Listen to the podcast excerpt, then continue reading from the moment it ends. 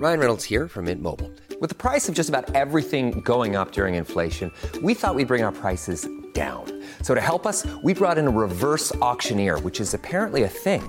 Mint Mobile unlimited premium wireless. Ready to get 30, 30, bit to get 30, bit to get 20, 20, 20, bit to get 20, 20, bit to get 15, 15, 15, 15 just 15 bucks a month. So, Give it a try at mintmobile.com slash switch. $45 upfront for three months plus taxes and fees. Promo rate for new customers for limited time. Unlimited more than 40 gigabytes per month. Slows. Full terms at mintmobile.com.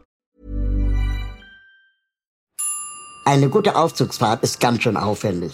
Mit Steady kannst du diesen Podcast aber finanziell unterstützen. Selbst ein kleiner monatlicher Beitrag hilft mir und meinem Team dabei, den Podcast unabhängig zu produzieren und voranzubringen. Werde jetzt Supporterin und erhalte exklusiven Zugang zu neuen Folgen. Wenn du das möchtest, wirst du sogar namentlich hier im Podcast erwähnt. Alle Informationen findest du auf www.im-aufzug.de. Ein herzliches Dankeschön geht diese Woche an die großzügigen UnterstützerInnen Elisabeth, Kerstin und Benjamin. Wir schätzen eure Hilfe wirklich sehr. Und jetzt geht's los mit einer brandneuen Folge. Janina Nagel ist Fitness-Influencerin. Und noch dazu ist sie kleinwüchsig. Aber das allein bestimmt weder ihren Content noch ihr Leben. Schon immer bewundere ich sie für die besondere Art, wie sie das auf ihrem Kanal verbindet.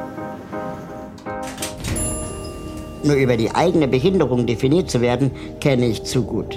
Und deswegen ist uns bei dieser Fahrt der Gesprächsstoff wirklich nicht ausgegangen. Wir haben uns über die Herausforderung unterhalten, passende Kleidung zu finden und wie wir mit Kritik im Netz umgehen. Als Influencerin hat sie da auch schon einiges erlebt. Sie fragt sich immer wieder, warum tue ich mir das überhaupt an? Sie erzählt mir auch von ihrer Kindheit in Oberfranken, wofür sie ihren Eltern dankbar ist und was sie nach Berlin zog. Vielleicht gehen wir demnächst sogar mal gemeinsam ins Fitnessstudio. Aber zuerst geht's los mit dieser Aufzugsfahrt. Viel Spaß damit und ein Gespräch über Empowerment und zu lange Ärmel.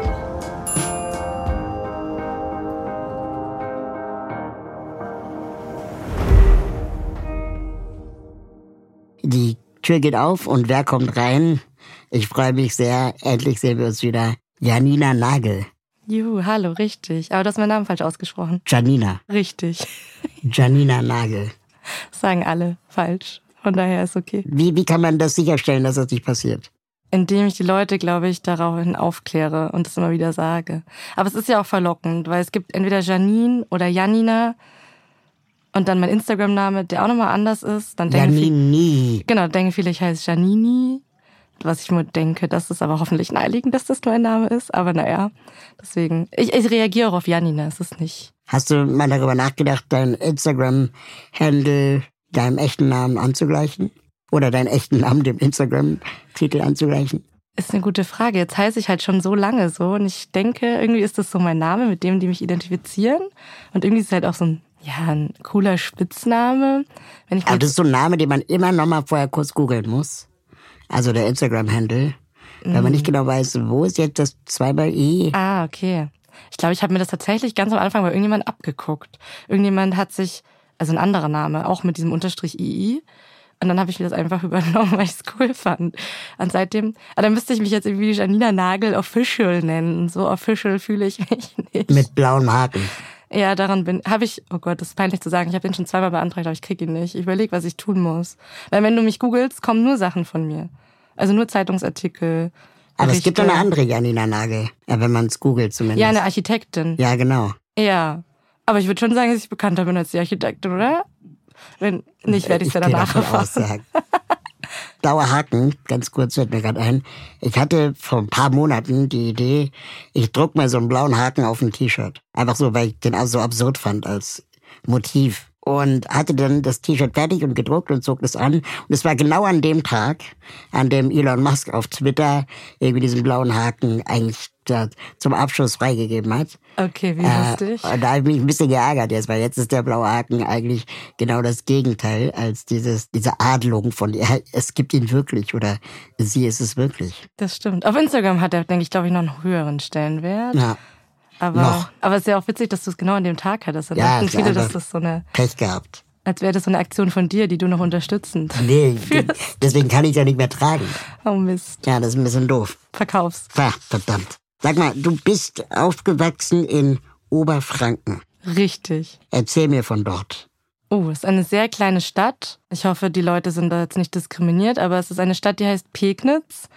Es gibt einen Fluss, der heißt Pegnitz. Nicht zu verwechseln mit Prignitz. Richtig, das Ja. wäre ja hier eher in der Genau. Gegend, oder? Genau. Was gibt es dort? Wenig Einwohner, aber viel Fläche, ländlich, Kühe, Pferde, Hühner. Also grundsätzlich habe ich schöne Erinnerungen, wenn ich daran zurückdenke. Ähm, zumindest bis, ja, keine Ahnung. Ich würde schon sagen, dass ich Berlin jetzt mehr mag in Bezug auf Multikulti, Großstadt leben. Aber ich gehe gern zurück. Meine Familie wohnt da auch noch, also von daher gibt's schon noch Bezugspunkte dazu. Und warum bist du nach Berlin gezogen? Tja, die Wahrheit ist tatsächlich damals der Liebe wegen.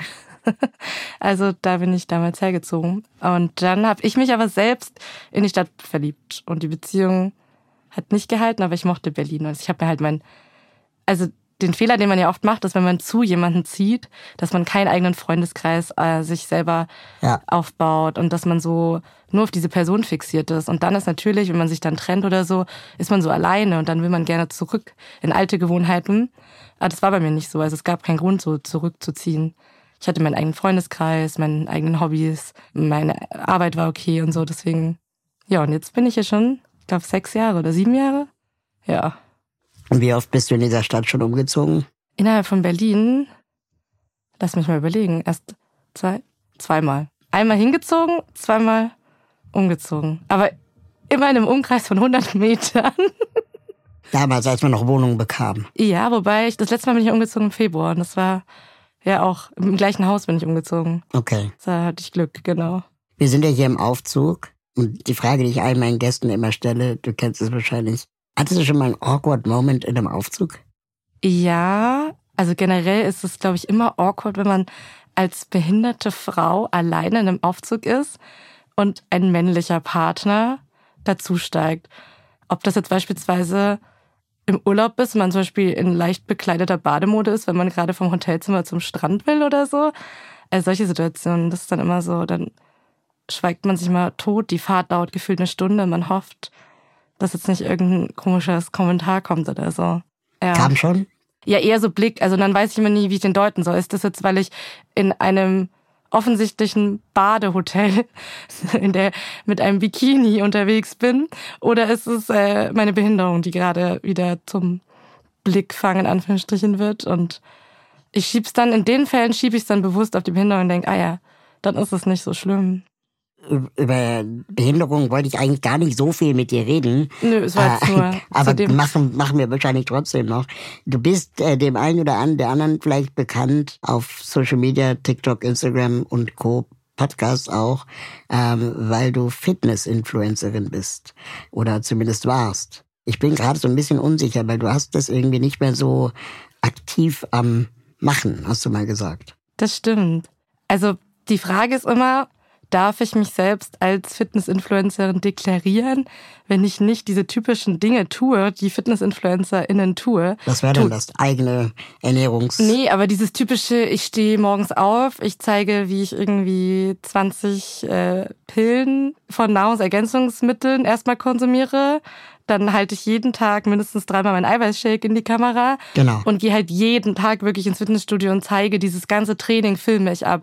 Und das bin ich halt irgendwie nicht. Aber trotzdem mache ich halt Sport oder ich habe ja auch eine Kooperation mit einem Sportpartner und ich mache gern Sport und ich zeige Ausschnitte dahin. Aber es gibt halt auch Tage, wo ich mir denke, nee, ich möchte jetzt hier die ganzen Leute im Fitnessstudio nicht nerven und hier mein Stativ aufbauen, weil die haben auch das Recht, hier frei zu trainieren, ohne jetzt auf mich Rücksicht nehmen zu müssen. Aber wenn es sich mal anbietet, habe ich mal Lust, was zu filmen. Also es ist halt, ja, schwierig. Und also irgendwie bin ich schon, aber irgendwie auch nicht. Was heißt Sportpartner? Ist es eine Person oder eine Marke? Achso, nee, eine Marke, genau. Und die geben dir kostenlos die Möglichkeit zu trainieren. Oder Achso, nee, dafür, tatsächlich auch als Model oder so. Also auch Ah, für okay. Kooperation jetzt für äh, Werbevideos und sowas. Mhm. Genau, da bin ich jetzt. Vielleicht tauche ich bald mal dann in deinem Feed irgendwie als Anzeige auf. Wer weiß, lass dich überraschen. Aber hast du dann da so eine gewisse Stückzahl, die du produzieren musst? Oder ist es dann ganz flexibel? nee, auf Anfrage. Genau. Okay. Mhm. Und wie kommt es, dass du da, wo, wo kommt diese Unsicherheit her? Ob du das machen willst oder nicht? Oder vielleicht nur so ein bisschen? Also ich glaube, je mehr man ja an Reichweite gewinnt auf Social Media, desto mehr Kontra kommt ja immer prozentual dazu. Und mir fällt es immer unglaublich schwer, damit so ein bisschen umzugehen, weil irgendwann plötzlich so dieser Step erreicht war, okay, jetzt ist nicht nur eine Person, die irgendwas zu meckern hat, sondern jetzt sind es auf einmal plötzlich mehrere. Und dann denke ich immer so, okay, was ist, wenn die recht haben? Und ich bin auch festgestellt, ich bin so ein, gibt es jetzt so ein Wort dafür, so People-Pleaser. Also versuche es immer allen recht zu machen. Und ich versuche es ja tatsächlich dann auch den Leuten, die irgendwas gegen meinen Content oder gegen mich haben, recht zu machen. Und das ist so schwierig, weil das funktioniert ja eigentlich gar nicht. Normalerweise müsste das ja eigentlich, eigentlich einfach ausblenden und mein Ding durchziehen, weil es gibt ja immer irgendjemand, der was zu meckern hat. Und das sind ja tatsächlich dann einfach nur oft die Frage, warum, warum schaust du dir das an, wenn es dich einfach nicht interessiert? Also, mhm. was ist deine Kritik daran? So, das macht keinen Sinn. Du gehst ja auch nicht in einen Kinofilm bewusst mit einer Handlung, die dich nicht interessiert und sagst danach, ja, okay, der Film war langweilig, weil mich interessieren halt Autos gar nicht. Aber ich war jetzt in einem Autofilm. So.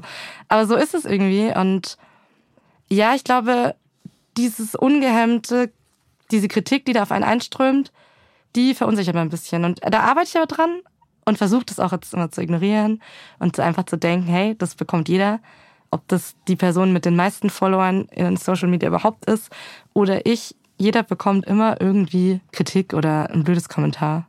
Also ja, ich würde Selbst du bestimmt, aus, aus meiner Perspektive mhm. vielleicht sogar noch unterscheiden wollen zwischen verschiedenen Kritikformen. Ne, es gibt halt die, die gar keine Ahnung von der Materie haben, die einfach irgendwas sagen wollen. Und ich merke, dass die Kritik am meisten wehtut von Leuten, die auch Expertinnen in dem Gebiet sind, in dem man selber ist. Aber so random Leute, diese klassischen Trolle, mhm. ähm, die, die ignoriere ich einfach. Ja. Ja, und das fällt mir schwer. Genau, also auf jeden Fall, wenn es berechtigte Kritik ist, gerade auch jetzt irgendwie aus einer Aktivistinnenbubble, sag ich mal, das nehme ich immer. Das, also das stelle ich sofort richtig oder da schäme ich mich noch Wochen nachher später und denke so, oh Gott, wie konntest du nur Janina, Mann. So, ne, aber genau, so eher so Trolle meinte ich jetzt eher in dem Kontext, ja.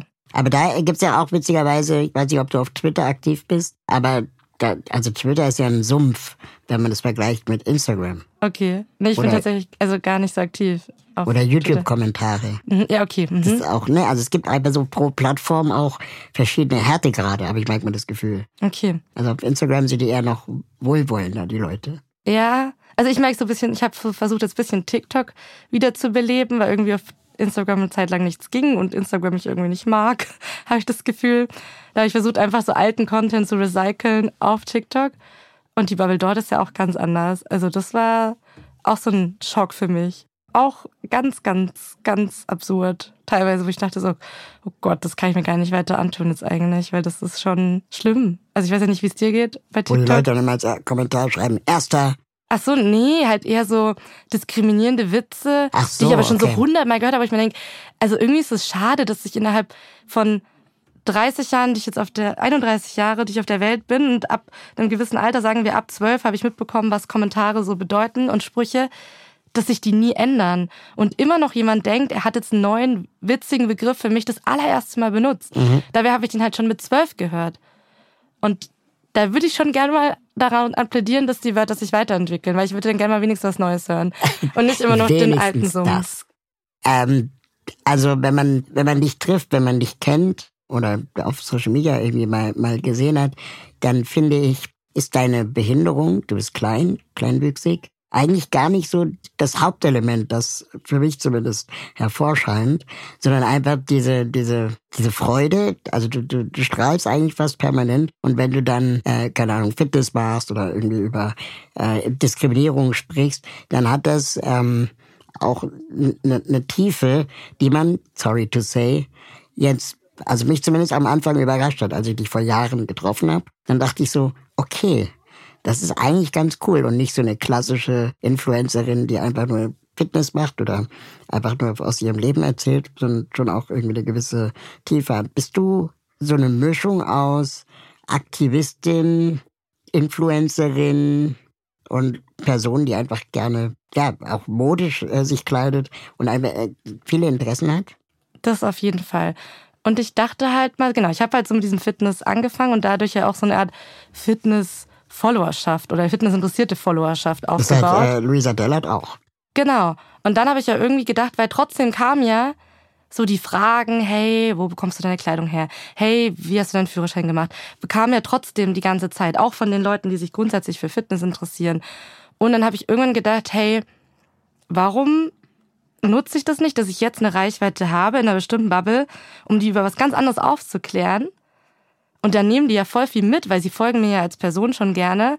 Und die erreiche ich ja viel besser, als wenn man so einen vielleicht von Anfang an einen puren Aktivismus-Account hat.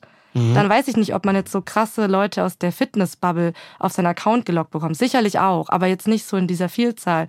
Oder da muss es ja jemand sein, der vielleicht auch irgendwie betroffen ist oder warum auch immer denn das, also wie es dazu kommt, dass die Person dir dann folgt, ähm, will ich nicht ausschließen, aber so grundsätzlich. Und ich glaube, da habe ich ja dann theoretisch auch so ein bisschen den Mehrwert den geboten, weil ich meine, so Fitness-InfluencerInnen gibt es ja, glaube ich, wie Sand am Meer mittlerweile.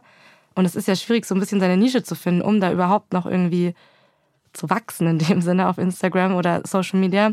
Und das war, glaube ich, so ein bisschen mein Versuch, da in die Richtung zu gehen. Und es hat halt auch geklappt. Also ist ja nicht so, dass die dann alle dann abgewandert sind und sagen, okay, was machst du jetzt für komischen Content? Tschüss, sondern im Gegenteil, das fanden die eher alle voll cool und es, also es lief gut und hat gut Reichweite erreicht und dann habe ich gedacht, okay, dann mache ich da ein bisschen weiter. Jetzt bin ich wahrscheinlich, ich glaube, eine Social Media Agentur würde sagen, wow, du bist ein bisschen zu vielgleisig unterwegs, du müsstest dich jetzt mal auf Themen festlegen, weil du bedienst irgendwie alles.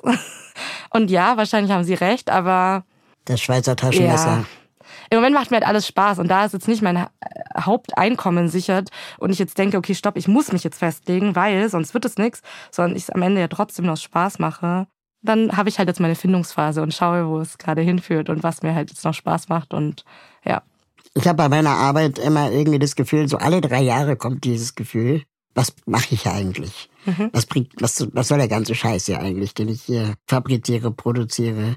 Habe ich nicht irgendwie alles gesagt und wiederholen sich die Dinge nicht auch? Das können ja auch mal andere sagen. Ja. Und das wird dann oft auch befeuert, wenn dann Leute von außen kommen, die sagen, ähm, oh, nicht schon wieder, Raul. Und ich verstehe das auch. Und dann gibt es aber manchmal so Momente, wo ich das Gefühl habe, okay, ich habe vielleicht bei dem einen oder bei der anderen was bewirkt. Mhm. Irgendwie mhm. Eine, eine, Verhaltensänderung oder einen Erkenntnismoment erzeugt. Mhm. Und das motiviert mich dann schon auch weiterzumachen. Hast du auch dieses Gefühl manchmal oder ist es für dich einfach jeden Tag gleich? Nee, das Gefühl habe ich ganz oft und mir bestätigen das tatsächlich auch Follower ganz oft. Also sie schreiben mir plötzlich so aus dem Nichts, schreibt mir jemand so, hey, ich wollte dir nur was sagen, ich habe dein Video damals gesehen über diskriminierende Wörter und ich war gestern in der Situation, ich war an der Tank, in der Tankstelle oder ich habe meinen Sohn aus der Kita abgeholt und dann habe ich mich selbst ertappt, wie ich das und das Wort benutzt habe und dann habe ich mich sofort an dich erinnert und es tut mir so leid, ich muss das jetzt aus meinem Wortschatz streichen, aber ich arbeite dran oder ich habe andere Leute aufgeklärt, weil meine Nachbarin hat das Wort gesagt, dann habe ich ihr gesagt, nein, das ist falsch, das darf man so nicht sagen, bitte verwende lieber das Wort. Und dann bin ich so, oh wow, okay, danke, cool. Also ist jetzt nicht so, dass ich das ja erfunden habe, sondern ich, ähm, die Community generell hat ja einfach nur festgelegt, dass vielleicht folgende Wörter nicht so cool sind für uns. Und ich trage es nur weiter, aber wenn es funktioniert, ist ja, also das ist ja eigentlich so das beste Feedback, was man haben kann. Mhm. Also von daher, und das motiviert mich dann schon weiterzumachen. Wobei ich eben merke, ich habe echt ganz gute Videos zu bestimmten Themen gemacht und die rutschen halt immer weiter runter. Und jetzt kommen so neue Leute dazu, die mich dann fragen, hey, hast du nicht ein Video zu XY? Und ich denke so, ja, das war halt mein allererstes Video. Das ist halt sehr, sehr weit unten. Vier Kilometer nach unten scrollen. Genau, bitte. und ich könnte es wahrscheinlich theoretisch einfach nochmal drehen. Oder also, ein Highlight machen. Ja, das Oder muss, anpinnen. Ja, aber ich könnte es wahrscheinlich sogar nochmal einfach neu drehen. Genau. Und die Leute würden das wieder so, ah ja, das neues Video sehen. Aber ja, hast du bestimmt auch, oder? Also wenn du thematisierst auch was, ich habe meinen Überblick komplett verloren. Ja, genau. Ja. Und dann kommt, hey Raul, sag, hast du schon mal was zu hm, und dann denkst du so, hey, ja, da habe ich schon dreimal was dazu gesagt. Ja, so. ja, genau. Und du kannst die Themen immer wieder neu spielen. Mhm. Ähm, aber die Frage, die ich mir dann eben oft stelle, muss ich derjenige sein, der dann diesen wiederholenden Erklärbär mhm. macht? Also mhm. Erklärbär ist ja schon schlimm, ja. aber ein wiederholender Erklärbär ist dann schon irgendwie next level schlimm. Absolut. Also deswegen zum Beispiel, wenn dann in den Kommentaren noch spezifische, oh Gott, spezifische Nachfragen kommen, da bin ich dann immer schon raus und denke mir so, die, die Diskussion will ich halt jetzt gar nicht führen. Also es tut mir leid, aber ich habe da jetzt keinen Bock, noch irgendwie mehr Hintergrundwissen oder irgendwas noch weiter anzufügen, warum das jetzt so ist. Du hast gerade gesagt, dass du nebenbei noch arbeitest. Mhm. Ähm, das heißt, äh, du hängst von Social Media finanziell gar nicht ab, gar nicht so ab, dass du das unbedingt machen musst, um deinen Lebensunterhalt zu bestreiten. Das momentan noch eher Freude und Hobby ist.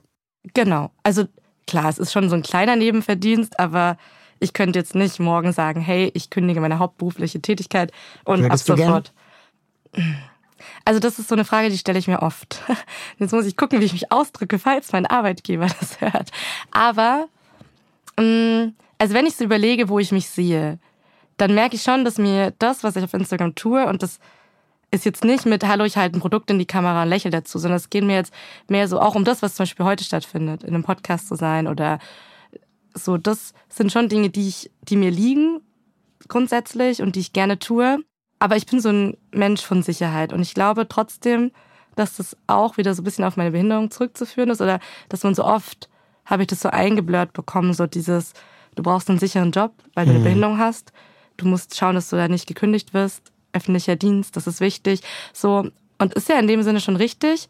Aber so, das ist bei mir noch so drinne und ich bin darauf so konditioniert, dass dieses, wenn, dann müsste sich jetzt in Instagram oder wie auch immer irgendwas ergeben, dass ich weiß, okay, ich kann jetzt guten Gewissens meinen Job kündigen, weil ich habe hier das. Ich könnte nicht dieses ins kalte Wasser springen. Also das könnte ich nicht so sagen, hey, ich probiere es jetzt einfach und das, na gut, dazu müsste ich ja auch irgendeine Idee haben, was ich dann noch mache. Also Aber ja grobe Recherchen haben ergeben, dass dein Arbeitgeber auch Social Media macht. Das stimmt. Aber scheinbar lässt sich das nicht vereinbaren. Ich weiß es nicht. Ähm, ähm, mein Arbeitgeber weiß auch, dass ich Social Media mache. Okay? Und dann ist die Frage, ja, Also es wäre auf jeden Fall eine große Marktlücke, die ich da sehen würde, wenn eine Person wie du mit äh, mindestens einem Vielfaltsmerkmal dort die Social Media Influencerin der Marke wärst. Das auf jeden Fall. Aber die Frage ist auch, möchte ich das dann tun, weil ich dann vielleicht irgendwie auch angreifbarer bin? Ja. Ne? Also weil. Kunden dann mich damit identifizieren und vielleicht ich dann auch irgendwie den Groll abbekomme als Person für irgendwelche Entscheidungen, die ich ja nicht treffe, sondern regierungstechnisch irgendwo liegen oder wie auch immer. Ne? Das wäre so ein bisschen die Gefahr. Aber grundsätzlich, ich meine, ich könnte ja auch im Hintergrund dort arbeiten. Das können ja auch äh, Klar, in der Ja. Redaktion. Genau, es Ja. gibt ja bekannte Leute, die oft auch für so Formate angefragt werden und ich könnte da was delegieren oder so. Ne? Ja. Nochmal kurz zurück, Pegnitz versus Berlin. Mhm. äh, in welcher Stadt ähm, ist es leichter, als behinderter Mensch zu leben? Schwierige Frage, weil natürlich in der Kleinstadt, wenn du da lebst und aufwächst, kennt dich halt jeder. Ne? Dann wirst du gar nicht mehr angeguckt, weil jeder weiß, ah ja, das ist die, das ist die kleine Tochter von den Nagels, ähm, die kennen wir doch. Und dann gehst du in die Schule, deine Mitschüler kennen dich alle, weil es gibt ja nur eine Schule und so. Das ist, aber jetzt merke ich es, wenn ich zurückkomme, ist es so komplett Schockzustand für viele. Also wenn ich da mal einkaufen gehe in die Drogerie oder in den Supermarkt, meine Mutter begleite, dann merke ich so, okay, wow, also niemand kennt mich hier mehr. Ähm, deswegen, und jetzt, im Gegenteil, wenn ich jetzt auf dem Weg zu dir zum Beispiel hier zum Aufzug, ähm, ja, ist nichts Spektakuläres passiert. Also im Gegenteil, dann jetzt eher Berlin auf jeden Fall. Ich genieße diese Anonymität in der Stadt, die auch ich irgendwie genieße, also habe und erlebe. Und ich frage mich manchmal, wo kommt das her? Denken alle, ja, ja, habe ich schon mal gesehen. Es gibt so viele behinderte Menschen im Stadtbild, dass das irgendwie egal ist. Oder guckt man die Leute einfach nicht an? Also ich glaube beides. Einmal dieses in Berlin, wenn du zu lange hinkriegst, guckst, Kriegst aufs Maul. kriegt man aufs Maul, wo ich mir denke, bei mir jetzt eher weniger, aber danke. ähm, ja, ich glaube, das ist schon trotzdem so ein bisschen in den Köpfen. Also es ist nicht so, dass ich grundsätzlich nie in Berlin angestarrt werde. Das ist eine Lüge. Also es passiert ja, ja. schon. Ähm, und ist dann auch wieder abhängig, wo in Berlin man sich vielleicht rumtreibt. Ähm, aber grundsätzlich, ja genau, hast du recht. Also ich merke es aber jedes Mal, wenn ich halt S-Bahn oder U-Bahn fahre, fahre und ich schaue mir so den Waggon an, denke ich, nein, ich bin nicht die auffälligste Person in diesem Waggon. Nein, definitiv nein. Was war dein awkward Moment in einer S-Bahn? Ich habe auf jeden Fall, kann ich einen erzählen. Ja, da gibt's immer einen Mann mit Gitarre und am Ende zieht er seine Hose runter und zeigt sein Po. Ja, soweit so Berlin. Ja gut, vielleicht fahre ich dann um die gewissen Tageszeiten und Nachtzeiten nicht mehr so gern U-Bahn. Ja, verstehe ich. Da gibt's wahrscheinlich noch verrücktere Stories. Ich habe meinen Pony in der S-Bahn gesehen. Ein Pony. Ja, ah, ein Pony, hat jemand seinen Pony mitgenommen. Klar. Dachte ich auch so, ey, du, Ganz mach, normal. mach. Ich weiß nicht, ob die jetzt ein Ticket lösen müssen für einen Hund. Dann hat die S-Bahn mehr PS, weißt du? Deswegen. Ähm, ja, auf jeden Fall Pony. Das war mein, mein großes Highlight. Ich war vor ein paar Wochen beim Verband der Kleinwüchsigen, mhm, äh, ja. bei, bei deren Jahrestagung. Mhm. Und da haben mich ein paar Situationen sehr berührt. Also wirklich tief emotional berührt. Wo zum Beispiel ich zwei Kinder beobachtete, die waren bestimmt drei oder so, äh, die sich darüber unterhalten haben, welche genaue Kleinwuchsform sie haben. Und die beiden klangen wie Ärzte. Und ich habe mich gefragt, müssen Kinder klingen wie Ärzte? Weil wenn man das nämlich fortsetzt und nicht nur, also ab drei aufwärts quasi, dann hat man es so weit internalisiert, dass man auch Fremden ungefragt Ja. davon erzählt. Dass das dann so ein Smalltalk-Thema schon ist gleich. Genau. Direkt. Mhm. Schwierig. Also ich meine, gut, in dem Kontext Kleinwuchstreffen und zwei Kinder unterhalten sich, beide sind kleinwüchsig. Mhm. Ist vielleicht nochmal anders, dass man das dann vielleicht auch so stolz erzählt als Dreijähriger, weil man sich diesen schwierigen Begriff jetzt mal gemerkt hat. Und vielleicht will man halt als Kind auch irgendwie, weil man merkt ja auch als Kind, als kleinwüchsiges Kind, dass du angeguckt wirst und will ja irgendwie wissen, warum ist man anders und so, warum fällt man auf. Vielleicht, aber du hast recht, wenn das natürlich dann in diese Dimension annimmt, dass das dann, dass man sich damit schon so vorstellen muss und das so, ja, statt Alter sagt man dann die Behinderungsform oder so, das äh, nimmt Züge an, die nicht cool wären. Ja. Aber ist dir das nicht auch aufgefallen? Inwiefern? Also, Ja, ähm, bei, bei Menschen mit Behinderung, dass sie einem ungefragt davon erzählen, was sie haben? Genau, also tatsächlich passiert es auf Instagram auch wieder, dass mir halt andere behinderte Menschen schreiben und sich direkt so komplett öffnen und ich bin dann auch überfordert damit, muss ich auch sagen, weil ich nicht weiß, was ich dazu sagen soll. Weil das, sie schildern es ja auch in so einer ähm, so ausführlich und teilweise auch medizinisch, dass ich nicht weiß, möchte die Person von mir jetzt irgendwie so Mitleid ist das falsche Wort, aber, und das hört sich auch ganz falsch an, aber so möchte sie von mir jetzt irgendwie aufmunternde Worte, Akzeptanz, Sch- äh, Respekt, also was möchte sie von mir? Oder einfach nur ein, ah, interessant, oder will sie mich aufklären, weil ich das vielleicht nicht kannte? Oder das, ja, da tue ich mir schon schwer, weil das, dieses generell, dieses Empfänger-Sender-Problem ist ja gerade auf Social Media auch so, nur weil ich etwas über mich sage, heißt ja nicht, dass alle so auf mich reinprasseln können und dann plötzlich mir ihre Lebensgeschichte erzählen, weil ich kann ja nicht entscheiden, möchte ich das oder nicht, aber die können ja entscheiden, hören sie sich das an oder nicht. Das ist ja, Und dann frage ich mich Ja. manchmal, ob sie das sagen, um so eine Art Augenhöhe zu erreichen. Also Ja. um zu sagen, ich verstehe, was du meinst, ich bin in einer ähnlichen Situation. Genau, also natürlich bei vielen, angenommen auch bei Kommentaren, macht es viel mehr Sinn, wenn ich weiß, ah, der Kommentar kommt von einer kleinwüchsigen Person, dann kann ich den ganz anders einordnen. Gerade wenn eine Person mir zum Beispiel wieder, nicht widerspricht, aber irgendwie eine Gegendarstellung sagt zu irgendwas, dann nehme ich das gar nicht als Angriff wahr, sondern denke, na klar, die hat doch auch ihre Berechtigung, das zu sagen, weil die Person ist ja auch kleinwüchsig. Und wenn ich das nicht sehe, weil irgendwie äh, ein, ein Cartoon oder eine Comicfigur das Profilbild ist, weiß ich das ja nicht. Dann fände ich es wichtig in einem Kontext zu wissen, ah, die Person ist kleinwüchsig. Aber ich brauche nicht das komplette Blutbild und die komplette, Künstlicher Darmausgang, ja, nein. ja, genau. Also das ist halt dann, ja, schwierig, weil die Person soll das doch auch für sich irgendwie Genau. nicht zur Gewohnheit werden, dass sie das immer sagen muss jedem. Ja. Gibt es etwas, was, also als ich auf diesem Kleinwuchstreffen war, da fiel mir dann auf, dass Eltern von behinderten Kindern, und die Eltern haben keine Behinderung, natürlich auch unfassbar unsicher sind. Wie können sie ihr Kind supporten? Was, ähm, was machen sie falsch? Ne, und so. Gibt es etwas, was du dir von deinen Eltern gewünscht hättest? Puh, das ist sehr schwierig. Ähm, nee, ich glaube, meine Eltern haben da schon sehr viel richtig gemacht. Was haben sie denn richtig gemacht? Naja, dass sie mich zum Beispiel, dass sie darauf bestanden haben, dass ich in einen Regelkindergarten komme.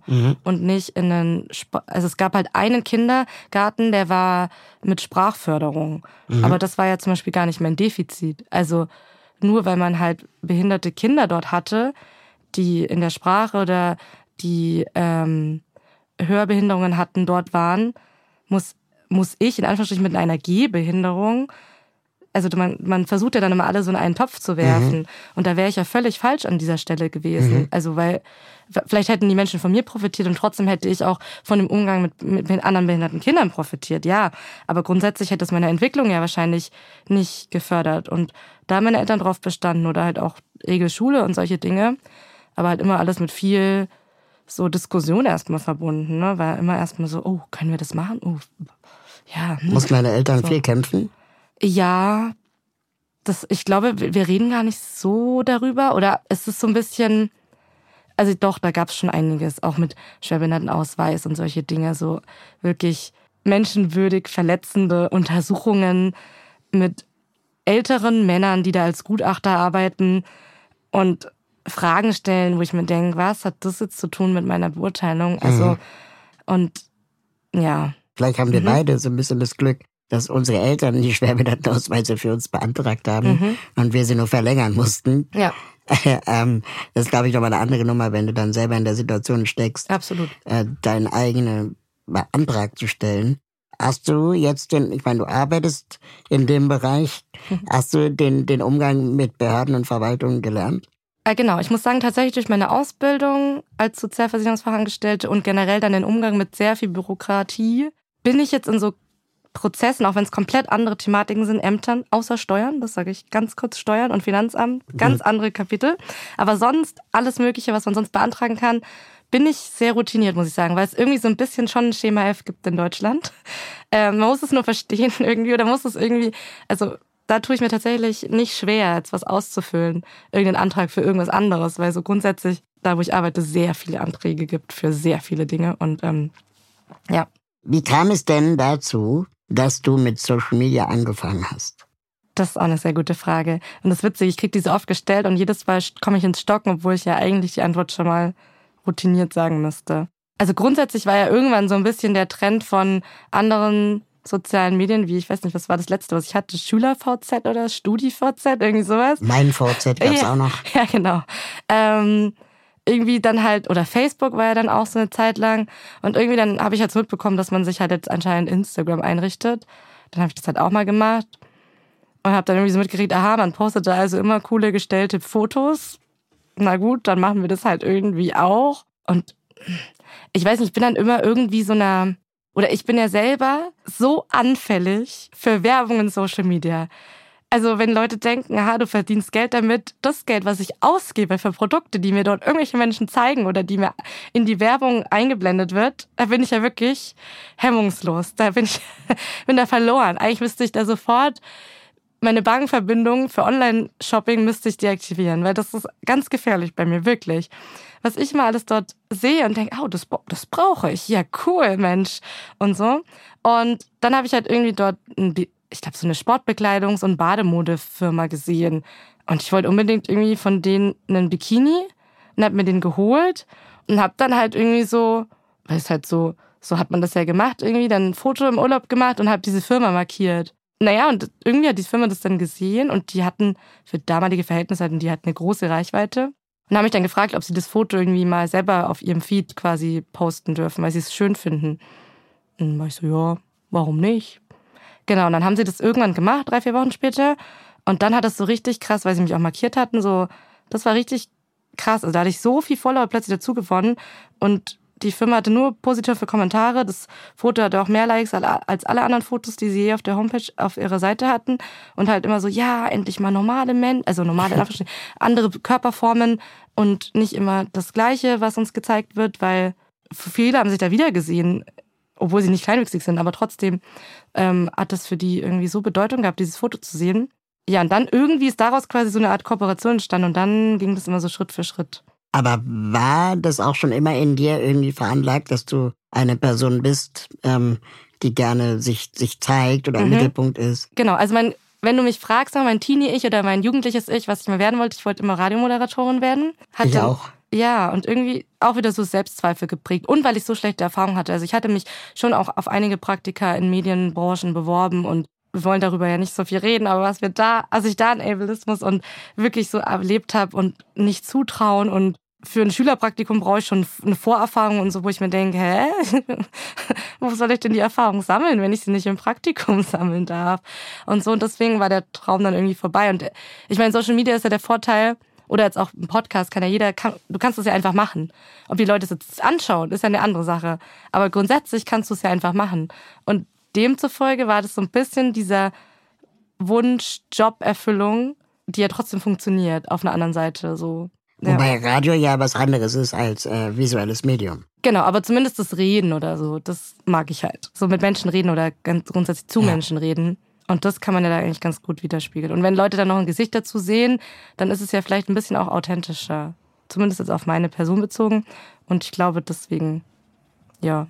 Also ich glaube, bei mir war das so, dass ich, weil ich ja schon immer im Mittelpunkt war, weil ich einfach auffalle, mhm. dann letztendlich diese Aufmerksamkeit auch bewusst oder unbewusst versucht habe, zu nutzen. Mhm. Ne? Ja. Also oder oder dann auch, man wurde ja dann auch besser im Umgang, wenn einen sowieso die Leute angucken. Mhm. Und ich kann mir durchaus vorstellen, dass daher auch dieser Sendungswille in mir zumindest kommt. Man fällt ja sowieso auf. Den Punkt habe ich vergessen, das ist richtig, der stimmt auch. Ja, weil ich überlege mir immer, dann lieber bestimme ich doch, wann die Aufmerksamkeit auf genau. mir ist, als dass andere Leute entscheiden, wann ich im Mittelpunkt zu stehen habe. Ja. Ungewollt, ja. Mhm. Da stimme ich zu. Hast du auf Social Media Vorbilder? Das ist eine sehr gute Frage, weil grundsätzlich ähm, hätte ich eben gerne eine berühmte behinderte Person als Vorbild. Mhm. Peter Dinklage. Ja, aber der selber hat ja gar kein Instagram zum Beispiel. Es gibt nur eine Fanseite. Deswegen fällt es mir da ein bisschen schwer, schwer und es ist schwierig, da jetzt gezielt jemanden zu nennen. Und das ist ja auch so ein bisschen meine Intention. Und das hört sich, wenn man das selber sagt, finde ich immer so ein bisschen arrogant an. Aber vielleicht kann ich es irgendwie ein bisschen erklären, dass man das so nachvollziehen kann. Dass sollte ich jemand so ein bisschen Erfolg oder mehr Erfolg da haben, dass ich ja schon auch gerne dann dieses Vorbild für junge, kleinwüchsige, behinderte oder auch nicht behinderte Menschen wäre. Mhm. Also wie cool wäre es denn, wenn jemand dann eben eine offensichtlich behinderte Person als Vorbild nennt? Mhm. Und das ist, glaube ich, eher das, woran ich inarbeite, dass man das so sagt, ja.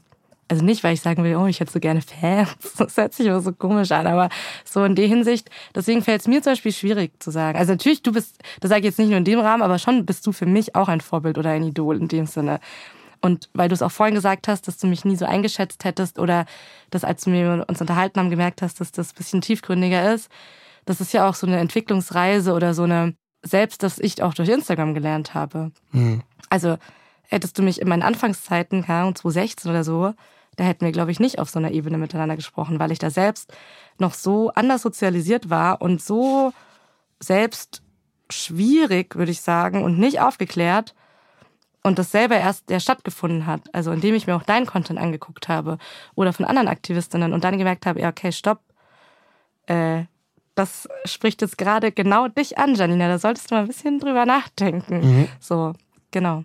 Ich erwische mich gerade immer öfter dabei, wie mich Dinge stören auf Social Media, mhm. auch von Aktivistinnen in dem Bereich, ähm, die ich selber aber Jahr, Jahre, wenn nicht gar Jahrzehnte lang reproduziert habe.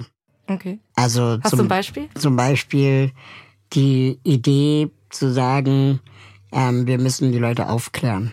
Mhm. Mhm. Weil ich frage mich, müssen wir wirklich alle Menschen aufklären? Und wann ist der Punkt erreicht, wo jemand sagt, ja, jetzt haben wir alle aufgeklärt? Ja, das, genau, der wird nie erreicht sein. Ja, genau. Aber wenn wir aufhören, dann werden es halt immer in der Zukunft immer weniger. Oder aber vielleicht geht es gar nicht um Aufklärung, mhm. sondern um Begegnung.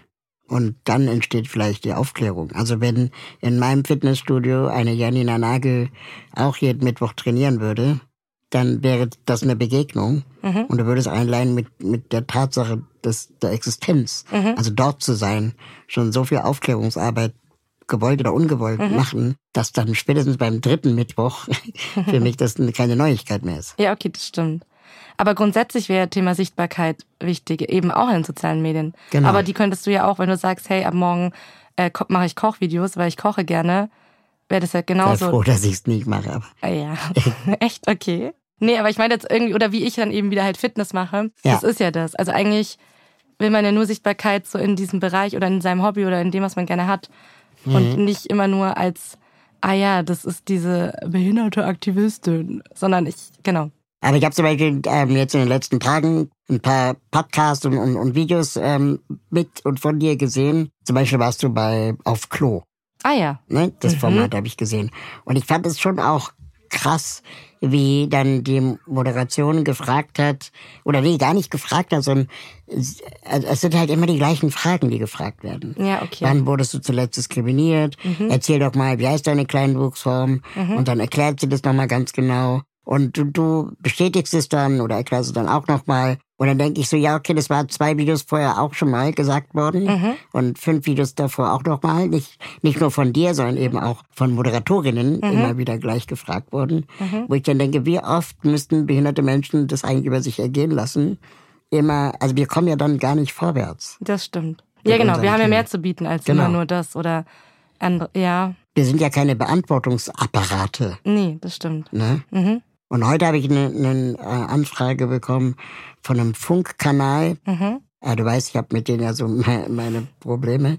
Äh, von einem Funkkanal, wo sie gesagt haben, ja, hier, wir haben gerade ein Video gemacht mit einem behinderten Menschen, teil das doch mal in deiner Community. Ach so, ja, das bekomme ich auch oft. Und ich denke mir immer so, hm, teilt ihr denn meine genau. wichtigen Videos, in denen ich Botschaften sende, die wichtig sind für eure hohe Followerschaft? Genau. Nein. Also warum soll ich dann dieses Video teilen? Genau das. Und ich hatte keinen Bock mehr, eine Linkschleuder für öffentlich-rechtliche. Anstalten zu sein, nur weil die selber keinen Zugang zur Community haben. Genau. Das habe ich aber selber jahrelang gemacht. Und ich habe mich jedes Mal gefreut, dass Funk etwas zu dem Thema macht. Genau, das ist ja auch wichtig, aber wie du sagst, deine Reichweite dafür zu nutzen, dass andere dann daran wachsen und du hast ja nichts Genau. davon. Und dann kommen da vielleicht, und dann moderieren sie nicht mal die Kommentare und du liest dir da teilweise Dinge durch, wo ich mir denke, oh, Und sie verlinken Also- noch nicht mal die Gäste. mhm. Ja, das das genau. finde ich halt auch super ja, dreist. absolut, genau. Also du hast auch gar nichts davon. Du bist nur am Geben. Bei dem Beitrag, den über mich gemacht wird, genau, da haben sie mich auch zwar bei dem Unterformat verlinkt, aber nicht, als es der Hauptkanal Genau. ausgespuckt hat. Und ich glaube, dachte, das ist Policy. Hm, ja, Weil das wäre dann Werbung vielleicht oder keine Ahnung was. Aber ich finde das nicht okay.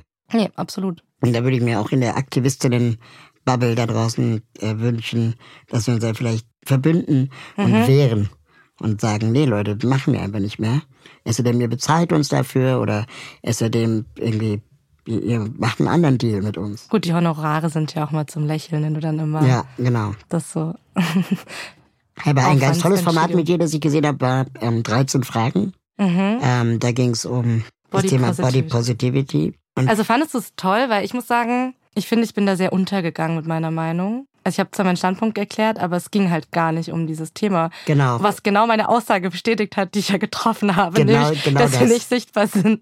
Genau. Und ich dachte mir so, hm, das war der Beweis dafür. Ja, genau. Und das Thema war ja Body Positivity Ja. Mhm. und dann ging es auch um, um Fat-Shaming und, und, und war ja ein sehr komplexes, sehr großes Thema. Ja. Und es war der, also ich habe das zufällig an dem Tag gesehen, wo ich gerade zufällig getwittert hatte, ähm, auch behinderte Menschen haben ein Recht darauf, Sportmuffel zu sein. Mhm. Und das wird nämlich ganz oft in Abrede gestellt, Ja. dass behinderte Menschen, also entweder wird unterstellt, behinderte Menschen sind krank, Mhm. oder sie müssen ihren Körper jetzt erst recht lieben, Mhm. oder aber sie sollten wenigstens Sport machen, weil das wäre ja gut.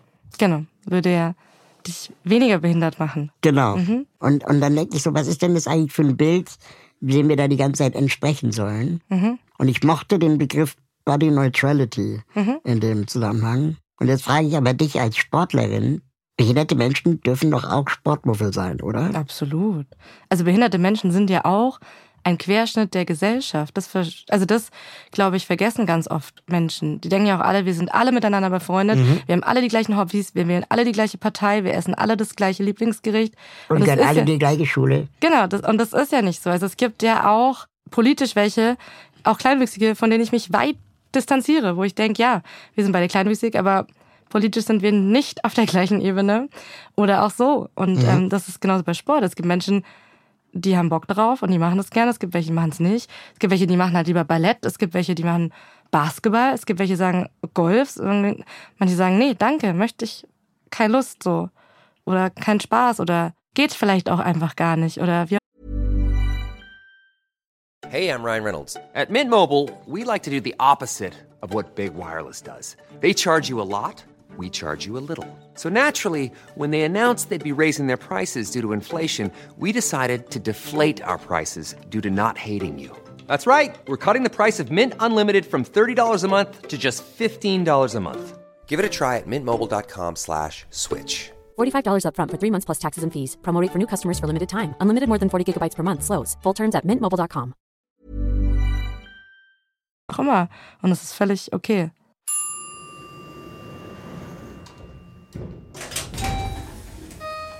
Gleich geht's weiter. Wenn du diesen Podcast unterstützen möchtest, dann kannst du das mit einem kleinen monatlichen Beitrag tun. Im Gegenzug kannst du alle Folgen vorab hören und du wirst, sofern du das möchtest, hier im Podcast namentlich genannt. Alle Infos findest du unter www.im-aufzug.de. Ende der Servicedurchsage. Viel Spaß beim zweiten Teil der Folge.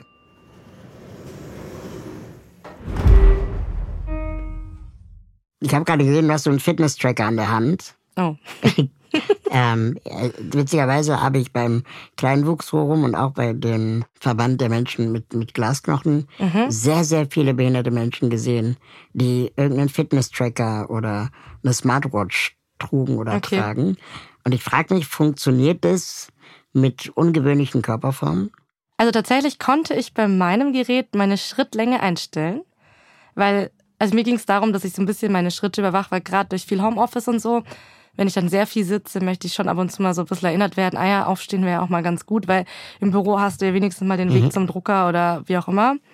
Und das funktioniert bei mir ganz gut so.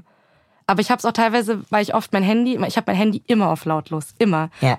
Und meine Uhr wenigstens vibriert dann mal, dann, sonst würde ich, glaube ich, keinen Anruf am Tag entgegennehmen können. Das heißt, du benutzt es nicht nur für Fitness-Tracking, sondern auch. Ja, also auch hauptsächlich auch als Uhr anrufen und mein Schlaf analysiert es auch. Mhm. Und es erinnert mich zu trinken, also so Dinge, ja. Also meine Uhr erinnerte mich, ich sollte aufstehen. Und dann dachte ich so, nee, Ach also so. ich, ich fühlte mich halt nicht angesprochen. Ja, okay. Ja. Verstehst du? So als ja. Rollstuhlfahrer ist halt Ja. aufstehen. Ich habe jetzt kurz leider gebraucht, aber es liegt halt an der Hitze, es tut mir leid. Oder, oder es heißt doch jetzt irgendwie, Sitzen ist das neue Rauchen. Mhm. So gesundheitstechnisch. Wo ich dann denke so, ja, Wären wir halt wieder nicht mitgedacht. was soll ich jetzt machen? Mhm. Eine rauchen. Ein Rauchen gehen. Minus, Minus ist Plus, weißt Genau, du. also verstehst, aber du verstehst, was ich meine. Ne? Also, Absolut. Ich frage mich dann manchmal, sind andere Körper damit berücksichtigt worden in diesen Fitness-Tracking-Tools? Also Ähm, gar nicht. Wenn ich nee, mein ne? BMI zum Beispiel mal ausrechne, bin ich ja immer hochgradig mehrgewichtig und muss, äh, also dann alles wird rot und wird mir angezeigt, was ich dringend tun sollte. Und ich denke mir so, hm, okay, also weiß das Gerät, dass ich jetzt kein Kleinkind bin mit dem Gewicht beispielsweise. Also Ja. ich bin nicht vier Jahre alt. So, ja, das ist schade. Da wäre Luft nach oben. Mhm. Beim Thema Social Media, dann würde ich gerne mal weitermachen. Weil jetzt können wir natürlich ganz viel aufklären, ne? Ja. aber es ist vielleicht auch nicht unsere Aufgabe. Und auf der anderen Seite gibt es Menschen mit Behinderung, die dann sehr erfolgreich Comedy machen mit dem Thema Behinderung. Ähm, also es gibt einen, der körperlich sehr behindert ist in den USA, der sich selber permanent zum Löffel macht. Und ähm, das kann man sich mal witzig anschauen. Gleichzeitig glaube ich, also ich finde es deswegen problematisch, weil mir Trolle auf Social Media immer sagen, warum bist du nicht so witzig wie der? Ah ja. Mhm. Und ähm, oder es gab doch bei Jackass gab es auch einen kleinen witzigen, der alle möglichen verrückten Dinge gemacht hat. Mit dem Titel werde ich auch oft so, also nicht beschimpft, aber genannt, dieser Wee Man. Und ich wusste Ja, eine Zeit genau. lang nicht, was, was ist Wee Man. Oder Minimi von Austin Powers. Ja, wenn das jemand zu mir sagt, dann denke ich mir so, ja, also ich bin halt irgendwie kein Typ, deswegen spricht mich das jetzt gerade gar nicht an, aber okay. Ja. Aber inwieweit ist es ein Bärendienst an die Behinderten-Community, Hm. wenn wir die ganze Zeit aufklären, Mhm. dass dann drei, vier solche Leute reichen, um alles wieder im wahrsten Sinne mit dem Arsch einzureißen? Also das ist halt, das Problem ist, oder das, eigentlich, die dürfen das ja machen. Das gibt ja kein Verbot. Und wenn die sagen, hey, ich will Comedy machen, auch auf meine eigenen Kosten, grundsätzlich ist okay. Jetzt kommt auch das Aber. Die Gesellschaft ist ja leider nicht so weit zu differenzieren. Aha, diese Person hat diese Behinderung und macht jetzt für sich selbst klar, sie findet das witzig und sie nimmt sich selbst auf den Arm. Sondern die denken ja, ah, dann darf ich das ja auch. Also ich darf einmal das so machen gegenüber allen behinderten Menschen, weil die Person hat es mir ja quasi erlaubt.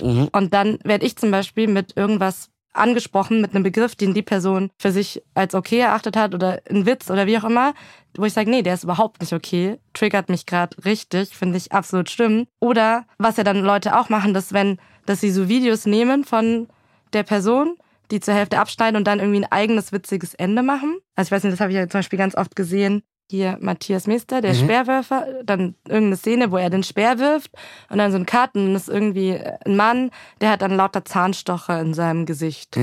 Und ich find's halt absolut gar nicht witzig.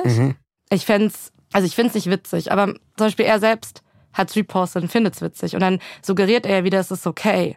Und ich find's halt, nee, ist nicht okay, weil wir anderen kleinwüchsigen Menschen kriegen das jetzt irgendwie die ganze Zeit zugeschickt oder ich werde verlinkt und da, hahaha, guck mal. Ich denke so, ja, also eine nicht behinderte Person, die sich darüber lustig macht, hat's halt einfach, aber die verletzt es ja nicht, die Person. Sondern das verletzt ja uns. Also sollte man ja uns fragen, ob wir es witzig finden. Und letztendlich muss es ja jede behinderte Person für sich selber entscheiden. Aber um die Frage zu beantworten, ja, also ich glaube halt, das Problem ist, ich kann 100.000 Aufklärungsvideos machen. Wenn eine Person ein so ein Gag-Video macht, macht das halt alles kaputt. Also Genau, das- genau. die Gewichtung ist halt komplett anders. Ja. Und diese Videos sind aber halt auf TikTok und so viel geklickter, viel bekannter, viel viraler als jegliches Aufklärungsvideo, was ich noch so witzig gestalten kann, jemals erreichen wird. Und das ist eigentlich auch sehr traurig, dass der Algorithmus hingegen dessen selbst diskriminiert. Also Würdest du jetzt sagen, mit deiner gestiegenen Reichweite empfindest du auch mehr Druck und Verantwortung? Auf jeden Fall. Also ich versuche schon, dass ich mich selber auch gegenüber anderen Bubbles nicht diskriminierend verhalte. Mhm. Weil das finde ich ja irgendwie, dann wäre ja auch absurd, wenn ich das auf meiner Seite einfordere, aber dann selber nicht mache. Und ja, also ich glaube schon, dass der die Verantwortung grundsätzlich dann steigt, so wenn man mehr Leute erreicht. Also, ja.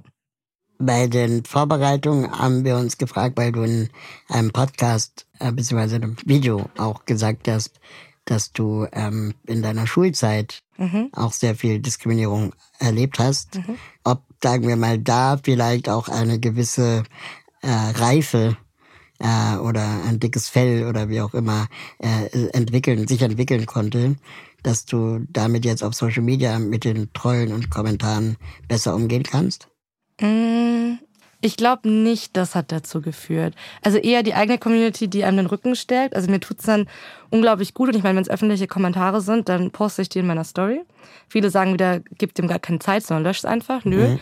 Ich will die Person dann roasten, wie man sagt. Und sie hat sich ja öffentlich dazu entschieden, das zu teilen. Also mhm. jeder kann es ja lesen. Und dann tut's halt auch gut, irgendwie so ein bisschen künstlich generierten Zuspruch dann zu bekommen. Mhm. Und ich muss eher sagen, also das zum Beispiel mit dem Mobbing, das ist halt eher so, was ich jetzt zum Beispiel rückwirkend irgendwie auch verstehe und verarbeite, weil damals wurde das halt schon so versucht, alles so, oh, das ist jetzt passiert, naja, jetzt versuchen wir das ganz schnell in den Teppich zu kehren und weiter geht's. Das heißt, ich hatte ja nie Zeit, das irgendwie zu verarbeiten. Erst jetzt so rückwirkend verstehe ich so, was da passiert ist. So. Mhm. Und kann jetzt auch sagen, okay, krass, was da eigentlich schief lief. Also, ja. Jetzt in der Öffentlichkeit zu stehen, also ohne Witz, mhm. mein Instagram-Feed ist ja, ich folge zu vielen Menschen.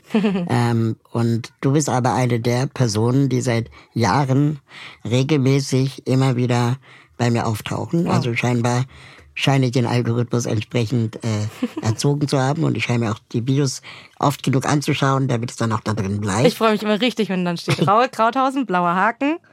Gefällt das? Und ich so, ja. Hast du am Anfang damit gehadert, so in der Öffentlichkeit zu dem Thema zu stehen? Gab es mal einen Moment, wo du deinen Account auf privat gestellt hast oder überlegst du manchmal gar damit aufzuhören? Generell mit allem jetzt oder in Bezug auf Aufklärung oder in Bezug auf was meinst du? Also jetzt erstmal Twitter, äh, Instagram. Mm, ja, also ich hatte einen so einen komischen, äh, Shitstorm ist übertrieben, das war das falsche Wort, aber ich hatte eine so eine komische Situation im Februar und irgendwie wurde es mir dann zu viel und da war ich echt kurz so, ich dachte, boah, jetzt irgendwie, warum tue ich mir das eigentlich an? Also wieso stecke ich so viel Energie da rein? Wieso rechtfertige ich mich auch so oft? Weil ich bin auch so, ich kann dann immer nicht die Beine still oder Füße stillhalten und einfach Nachrichten lesen und einfach nichts dazu sagen. Mhm. Sondern ich bin dann so, ich muss mich erklären. Ich kann auch nachts nicht schlafen. Also dann ging mir eine Nachricht so die ganze Nacht durch den Kopf und ich habe versucht, wie ich irgendwie der Nachricht gerecht werden kann. Aber es war irgendwie so nicht vereinbar. Und ja, also es gab schon ab und zu so Dinge, Punkte, wo ich dachte, boah, jetzt einfach auf, Pri also einfach so, wie cool wäre das, einfach auf privat zu stellen, posten, was du möchtest, ohne dass du es irgendwie vorher gucken musst, welchen Richtlinien es entspricht oder bla. Das Aber war dieser Shitstorm, ah, wie bist du dann aus der Nummer rausgekommen? Ja, Zeit tatsächlich. Also das habe ich jetzt auch von anderen Agenturen so ein bisschen mitgekriegt, die größere InfluencerInnen vertreten, dass wenn man einen bekommt, halt einfach echt eigentlich Ruhe bewahren muss und nichts machen, nichts gegensteuern. Mhm. Einfach kurzes absagen lassen und dann später kann man sich dazu nochmal äußern, aber nicht in dem Moment so, sondern dass man es einfach, ja, erstmal so lässt. Aber das fällt mir halt immer unglaublich schwer. aber ist das Thema noch offen oder hat sich das dann in Wohlgefallen aufgelöst? Naja, jetzt hat sich wieder geöffnet, weil ich halt jetzt, ähm, also ich habe jetzt so Beiträge repostet zu der dem Rammstein mhm. ähm, ich will gerade Wort, Vorfall hört sich so an, also zu den Recherchen, die rauskamen, mhm. oder zu den, also von Leuten, Aktivistinnen, die für Frauenrechte etc. Äh, kämpfen und von, also damit du jetzt weißt, welche Richtung diese Beiträge gehen, habe ich das repostet. Und es geht eben um einen Konzertbesuch, den ich mit meinem Freund hatte im März oder Ende Februar. Und dann wurde mir halt auch gesagt, wie ich denn jetzt quasi das teilen kann, diese Informationen, wenn ich auf diesem besagten Konzert war, wo ich mir denke, das ist halt jetzt auch irgendwie so ein kleiner Whataboutism, denn egal wie schlimm das ist und auch wenn mich alle dafür verurteilen, dass ich auf diesem Konzert war, warum darf ich nicht jetzt trotzdem den anderen Frauen diese Reichweite geben? Also, Zumal du das ja damals nicht wusstest. Genau, nee, ich war ja gar nicht auf Rammstein-Konzert. Ach so, also, okay. Nee, genau, ich war auf einem anderen Konzert und die Person hat halt auch mal Also wurde auch, wurde halt auch verurteilt, also verhaftet, verurteilt, Ja. äh, Strafe bekommen, hat sich aber entschuldigt in dem Kontext. Deswegen ist für mich das so eine andere Geschichte, weil die hat ja ein Urteil bekommen und meiner Intention nach hat ja jeder trotzdem irgendwie so ein bisschen das Recht auf eine zweite Chance. Und also ich fand aber unabhängig davon, auch wenn du das sagst, hey Janina, ich finde den Konzertbesuch trotzdem nicht cool, ist ja, ist ja eine Sache. Aber ich finde es so schade, dass ich jetzt in dem Zug nichts posten darf, um irgendwie mit den Opfern Solidarität zu zeigen oder das den Voll. Hörweite, Reichweite zu geben, nur weil das da, also das ist so für mich ein bisschen absurd. Das, das, das finde ich sowieso so interessant in diesem gesamten Kontext Social Media, dass wir eigentlich uns nur noch anschreien. Ne? Also es gibt nur richtig und falsch. Es gibt nichts dazwischen oder keine Ahnung oder muss ich mal drüber nachdenken. Sowas, sowas gibt's gar nicht mehr in diesen Debatten. Und ich habe schon mit einigen meiner Gästinnen darüber gesprochen, ob das nicht eigentlich auch bedeutet am Ende des Tages, dass wir vor allem uns in den eigenen Reihen dann eher zerfleischen. Voll. Also das, was kam, war alles eigentlich aus meiner eigenen Bubble. Und das fand ich so schlimm, weil ich denke, ihr arbeitet halt gerade gegen mich. Ich bin eigentlich gar nicht so die bekämpfende Person. Und jetzt habe ich auch so einen neuen Begriff für mich geformt. Also nicht Ally sein, aber es gibt quasi auch äh, Kellys, also Contra-Allies, so nenne ich sie jetzt immer, weil das quasi genau das zum Gegenteil führt. Also klar kannst du mir einmal sagen, hey, pass auf, das und das und das. Und ich denke, ah, cool, danke für den Hinweis. Aber dann so selber irgendwie sich so zu formen gegen mich, wo ich denke, aber eigentlich sind wir alle auf der gleichen Seite, finde ich, ist ein bisschen, ist Und schade. niemand ist heilig. Genau. Wir sind alle fehlbar. Wir machen Voll. alle. Und ich will doch auch irgendwie aufgeklärt werden. Das ist ja nicht so, nur weil ich mich mit einem Thema auskenne, dass ich mich mit allen Themen auskenne. Und eine Theorie, die ich dazu mal gelesen habe, war, dass es eigentlich nur noch darum geht, Selbstwirksamkeit zu fühlen. Mhm. Ähm, weil wir den Gegner gar nicht mehr erreichen. Also es können noch so viele Artikel erscheinen, die Till Lindemann kritisieren. Mhm. Till Lindemann würde jetzt wahrscheinlich nicht in die Öffentlichkeit gehen und sagen, tut mir leid, Ja, genau. ne? sondern der macht dann jetzt einfach zu. Ja. Und das heißt, wir spüren diese Selbstwirksamkeit gar nicht mehr Mhm. äh, in der Kritik an ihm und suchen dann in unseren eigenen Reihen Leute, die wir vielleicht noch umdrehen können, im Sinne von beeinflussen können, Mhm. Selbstwirksamkeit spüren, äh, die, die uns Selbstwirksamkeit spüren lassen. Ja. Indem wir jemanden silenzen, indem wir jemanden sagen, ja, aber du hast ja auch einen Fehler gemacht. Mhm. Ist halt Aber auch geht- einfacher Genau, quasi, es ne? ist einfacher, aber es geht eigentlich nur um, um einen selbst. Ja. Und das fand ich ganz schön gruselig. Au- Absolut. Und ich erlebe das ja auch oft von Nicht-Betroffenen, die das selber nur irgendwo gelernt haben, die dann in meine Kommentare kommen und sagen, ähm, du weißt schon, das, was, was du gerade machst, das und das. Und dann denke ich so, hm, okay, also, und dann spreche ich mit Betroffenen und die sagen, nö, sehe ich jetzt gar nicht so. Also, das funktioniert dann auch so ein bisschen, manche Leute sind dann zu übervorsichtig oder über, die sehen irgendwas, nehmen das auf, wollen ein Ally sein, aber interpretieren das völlig falsch und kritisieren an einer völlig falscher Stelle. So. Ja. Gibt es denn Accounts, denen du folgst, die du auf jeden Fall weiterempfehlen würdest, die dich weitergebracht haben, auch inhaltlich? Ja, auf jeden Fall. Zum Beispiel War auch schon bei dir zu Gast, Quattro Milf. mhm. Ähm, Jasmina Kunke. Genau, Jasmin Kuhn. Ja. Dein natürlich, also sage ich wie gesagt immer trotzdem so. Okay, jetzt muss ich kurz überlegen. Es gibt natürlich einige. Ich liebe auch El Hotzo, war auch bei dir zu Gast. Ist natürlich jetzt nicht in dem Sinne aufklärend aktivistisch, aber es ist halt trotzdem, manche Tweets regen ja auch zum Nachdenken an. Auch Luisa Neubauer. Mhm. Wenn man die immer so ad hoc sagen muss, fällt einem immer niemand Das ist gemein, ein. ne? Ähm, was Tara sagt, Mhm. das ist auch noch sehr wichtig. Und Weißt du, was ich derbe gefeiert habe? was? Ich habe derbe gefeiert, dass du in einem Podcast über das Modelabel auf Augenhöhe Ah ja. gesprochen Mhm. hast. Mhm. Und zwar habe ich das deswegen gefeiert, weil äh, ich finde Selma Gedig, die, die Gründerin, eine unfassbar coole äh, äh, Person, die irgendwie das Herz am rechten Fleck hat, also wirklich super empathisch, super neugierig ist. Und ähm, ich mich super gerne von ihr als kleinen Menschen auch vertreten sehe, obwohl sie selber nicht kleinwüchsig ist. Genau. Und von diesen Menschen gibt es gar nicht so viele. Absolut. Also sie steckt so viel rein auch und sie, Ja. also sie gibt so viel und trotzdem nimmt sie sich aber zurück. Also Ja. genau, wenn du jetzt auf Augenhöhe ist nicht sofort, dass du ihr Gesicht äh, damit in Verbindung bringst Genau. zum Beispiel. Ne? Ja, absolut. Aber trotzdem hat sie darüber auch Kritik bekommen, dass sie nicht kleinwüchsig ist, wo ich mir denke, Leute, es ist halt, ja, also warum hat es dann halt niemand anderes gemacht? Also, ne? Ist, aber ja, also genau, ich hätte sie jetzt nicht als aktivistischen Account genannt, aber natürlich auch, Ja, also ja, jetzt Ja. nicht direkt, ne, Mhm. da hast du recht. Aber ich würde sagen, sie ist Aktivistin in der Modebranche. au- das auf jeden Fall. Mhm. Und du bist Stylefluencerin bei einer großen Marke, Oh ja, Versandhaus. das ist jetzt neu. Mhm. Ja.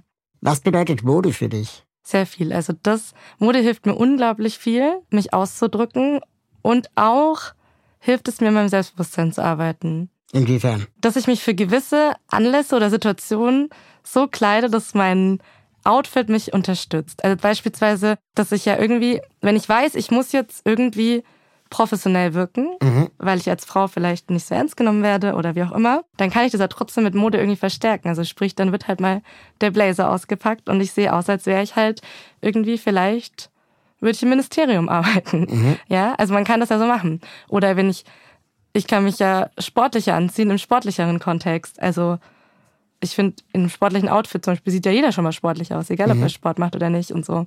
Und ich finde, das hilft unglaublich so. Ich habe mit zwölf Mhm. Jahren realisiert, wenn ich Schuhe trage, werde ich ernster genommen. Also ich saß ja schon immer im Rollstuhl. Mhm. Das heißt, Schuhe zu tragen war für mich keine Notwendigkeit. Ja, okay, ja. Also es war einfach, einfach nur so, ich habe beobachtet, wenn ich Schuhe trug, nahm man mich ernster. Krass. Und das hat mich aber auch gleichzeitig entsetzt. Das ist, ja. Aber ich trage seitdem Schuhe. Aber ja, okay, krass. Aber das ist ja, weiß ich gar nicht, was ich dazu sagen soll. Ich finde, das ist, also es schockiert mich so über dieses, dass, Aber, dass also ich- die Menschheit so mit Schuhen an, dass das so ein Ding ist, also Schuhe zu tragen. Aber ich erkenne das auch von mir selbst, wenn ich Menschen im Rollstuhl sehe, die nur Socken tragen, Okay, jetzt bist du selber schon den. dass ich dann auch dachte, so, wieso trägst du eigentlich keine Schuhe? Verstehst du, was ich Ja. meine? Also ich habe jetzt nicht gleich gern deren Kompetenz in Frage gestellt, so, aber es fällt einfach auf. Mhm. Und ähm, mit zwölf zu realisieren, dass ich jetzt eigentlich diese Schuhe nur trage, um zu gefallen, Mhm. fand ich schon auch, obwohl ich ein Junge war, äh, dem man das ja dann oft ja, nicht so viel abverlangt, dass sie gut aussehen sollen, modisch, fand ich schon eine krasse Erkenntnis. Aber ist es dann nicht schlimm, dass man dann noch, auch selbst wenn du dir jetzt ein paar Schuhe kaufst, dass das dann nicht reicht, sondern du ab einem bestimmten Label dann auch nochmal anders gesehen wirst? Na klar. Also das, das steigert sich ja dann ja, noch, ja, genau. oder? Aber bei mir gab's halt, ich habe Genau. halt nur, nur diese Schuhe, Ja. beinahe durch die Marke gesagt. Äh, ich habe halt nur diese Schuhe. Ähm, und da- davon auch mehrere Farben, aber da hört's auch auf. Also es Mhm. ist, ich trage jetzt nicht Puma an dem Anlass und Adidas an dem Anlass oder so, Mhm. ähm, sondern einfach die, die am bequemsten sind. ja, das ist gut. Du hast in einem Podcast gesagt, äh, als du über das Modelabel auf Augenhöhe gesprochen hast, und das musst du mir nochmal erklären, dass es unter kleinwüchsigen Menschen Ja. eigentlich auch gar nicht so viele verschiedene Größen gibt. Achso, nee, habe ich nicht das Gegenteil gesagt? Oder hast du das Gegenteil gesagt? Also eigentlich, doch, es gibt quasi verschiedene Größen. Also es gibt, und das macht ja auf Augenhöhe, dass es eben nicht nur SML gibt, sondern auch nochmal 1, 2, 3. Also kleine Kleinwüchsige, mittelgroße Kleinwüchsige, große Kleinwüchsige Personen. Genau, aber da eben nur drei. Also ich quasi. weiß nicht, ob es mittlerweile ausgeweitet ist. Da würde Okay. ich mich jetzt nicht äh, festlegen. Aber grundsätzlich ist das ja schon mal ein Schritt, weil wenn ich jetzt in ein normales Modehaus gehe und etwas kaufe und das dann zum Schneider bringe, kann er ja immer nur was an der Länge ändern. Mhm. Genau, aber die Proportion, also es, genau, das macht ja dann schon nochmal einen Unterschied, ob ich quasi eine kleine kleinwüchsige Person bin oder eine größere kleinwüchsige Person. Gerade halt auch Thema, hat sich jemand verlängern lassen oder Ja. nicht? Das ist ja meistens dann auch so ein bisschen das, was mir dazu spielt. Weil ich habe das irgendwie so verstanden, auch in, in Gesprächen mit, mit Zimmer, dass es am Ende des Tages gar nicht so unterschiedliche Körper sind, sondern dass es da auch Muster gibt. Genau. Und diese Muster äh, hat aber noch niemand erfragt und erforscht. Mhm. Und deswegen sagen immer, also kriegen kleinwüchsige Menschen immer gehört, äh, gesagt, ihr, ihr Körper ist einzigartig, Ja. aber es ist nicht einzigartig, weil es gibt ein Muster. Genau, also sie hat ja Größen geschaffen. Mhm, genau. Durch, und die gibt es ja. Und ich habe beispielsweise bestimmt die gleiche Größe wie auch viele andere Kleinwüchsige. Genau, das hat sie ja geschaffen. Und das, das denken ja oft, die Modeindustrie denkt es ja, dass wir alle eine individuelle Größe haben und alle eine eigene Anfertigung brauchen und Ja. niemand das anziehen kann, identisch, was ich getragen habe oder so. Und das ist ja Quatsch. Ja. Und da, das fand ich dann irgendwie wieder, das ist doch dann Markt. Da könnte man ja dann gucken, weltweit kann man doch wahrscheinlich eine größere Kollektion aufmachen, Mhm. als ähm, H&M in seiner Conscious Line vielleicht verkauft. Absolut. Aber weißt du, was mich in der Thematik so wütend macht, dass so viele Labels sich mittlerweile als inklusive Mode labeln. Ja. Und ich mir jedes Mal denke, wo bitte seid ihr inklusiv? Also das Wort wird so missbraucht, äh, als wäre das halt so, das ist wie so ein bisschen dieses High Protein auf Dinge zu schreiben, die von Natur aus einfach proteinreich sind, weil sich dann cooler anhört oder verkauft besser im Supermarkt, ne? Und dann genauso ist es da so, wir machen inklusive Mode. Ich so, hm, also mir passt sie nicht, Raul würde sie jetzt nicht passen.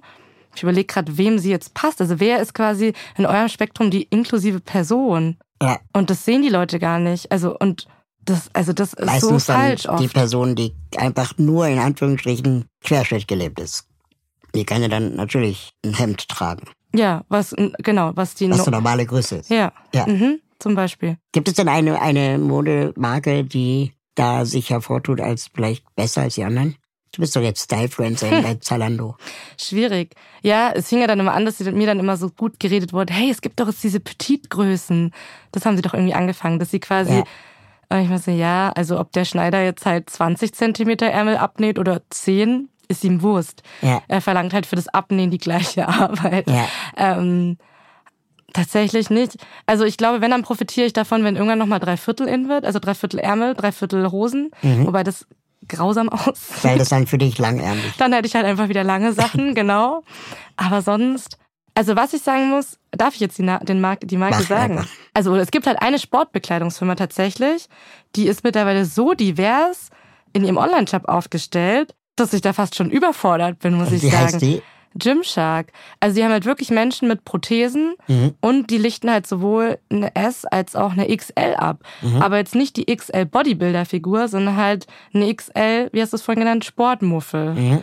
Und ich finde, das ist halt viel besser, sich dann das vorzustellen oder zu identifizieren mit der Kleidung, weil das Krasse, was Leute vergessen, ist ja, dass nicht die Fitnessbubble selbst so viel davon kauft, sondern meistens sind es ja die Leute, und das sieht man ja daran auch, was bei Sale oder so gleich ausverkauft ist. Da ist ja nie XS und S ausverkauft, sondern es ist meistens M bis XL gleich ausverkauft. Also weil das der größte Markt ist für die Leute. Und das ist doch so cool, wenn du dann auch mal jemanden siehst, mit einer XL und denkst, ah ja, so sitzt es dann also. Und das verstehen Leute auch nicht, dass wenn man immer so von Diversität redet, dass ich mich, egal welche Behinderung die Person hat, durch diese Person repräsentiert fühle. Also ich habe mich zum Beispiel auch durch die Person mit der Beinprothese repräsentiert gefühlt. Auch wenn das jetzt nicht meine Behinderung ist. Aber das finde ich, muss ich sagen, das fand ich ziemlich cool dort zu sehen im Online-Shop. Und die haben Klamotten, die dir passen. Ja, also da gibt es zum Beispiel sieben Achtel oder drei Viertel Teils, die würden dann nicht, also genau, passen dann so unabgenäht quasi. Mhm. Also weil ich habe echt Probleme, Mhm. äh, äh, Klamotten zu finden. Mhm. Jetzt weniger bei Hosen und Socken, Okay. aber auf jeden Fall bei Hemden. Ja, Hemd ist, glaube ich, nochmal mit der Manschette nochmal ein richtiges. Ja, das ist Mhm. wirklich doof. Und äh, ich gehe inzwischen dazu über, die mir maßschneidern zu lassen, Bei Semmer? unter anderem. Und Mhm. dann denke ich so, aber das kann sich ja auch nicht jeder leisten. nee, das stimmt. Das ist ein das ist ja auch ein richtiger Kostenfaktor. Absolut. Und deswegen finde ich es dann noch schlimmer, wenn Leute zu mir kommen und mir dann irgendwie so ein bisschen dieses, ja, das, was du da anhast, ist aber keine Fair Fashion und so weiter. Und ich mir denke, weißt du, was das Produkt A gekostet hat? Und weißt du, wie viel ich gezahlt habe dafür, dass es mir passt? Wenn ich jetzt noch in so einem High-Fashion-Segment einkaufe, das ist ja so fast High-End-Produkt technisch Genau. Preislevel. Es tut mir super leid, aber das kann ich mir nicht leisten. Mhm. Also ich kriege keine Förderung, ich kann es steuerlich nicht absetzen, irgendwelche Änderungen an meiner Kleidung zu führen. Und Total. dann ist ja leider mein erstes Priorität oder meine erste Priorität ist ja dann immer erstmal Kleidung zu finden, die passt. Und nicht zu gucken, okay, sind die Lieferketten jetzt alle komplett in Ordnung? Mhm. Weil die Auswahl habe ich ja gar nicht. Naja, absolut. Angenommen, es gäbe jetzt irgendwann eine Janine-Anlage Produktlinie. Mhm. Was wäre das für ein Produkt? Das kann ich dir sagen. Fitnessgeräte, die auf verschiedene Körperformen einstellbar sind. Bam. Ja. Das ist doch mal eine Ansage. Geil. Auf die Idee bin ich noch gar Doch, nicht weil ich jedes. Mal im Fitnessstudio sitze und denke mir so, ja, schade. Ich kann die Übung durchführen und ich würde sie gern durchführen, aber mein Winkel und meine Anatomie ist nicht dafür gemacht. Ich bräuchte einfach nur, hier würde jetzt einfach nur ein Sitzkissen reichen, aber ich renne ja nicht mit einem Sitzkissen, was ich mir selber kaufe, durchs Fitnessstudio, Mhm. weil spätestens beim zweiten Mal vergesse ich das bestimmt. Und die Leute gucken mich dann wahrscheinlich auch komisch an. Aber wenn man jetzt einfach so wie beim Auto sitzt quasi so, also einfach ein so, Booster. dass man die Lehne halt, also die Sitzlehne so vorschieben kann, dass man die Sitzfläche Mhm. verkürzt, wäre optimal. Also Peloton und Co., diese ganzen Genau, ich brauche halt jemanden, der das umsetzt. Ich habe davon Ja. keine Ahnung. Ich habe nur die Idee. Die Ja, würde ich, Vielleicht hört ja hier jemand zu. die würde ich rausgeben. Vielleicht hört ja hier jemand zu, der in einer dieser Marken arbeitet das und Einfluss cool. hat. Ja. Ähm, und es sollte auch nicht aussehen wie Krankenhaus. Nee, das ganz normale Geräte. Genau. Von den bekannten Filmen, die schon eingebaut Ja. sind. Mhm.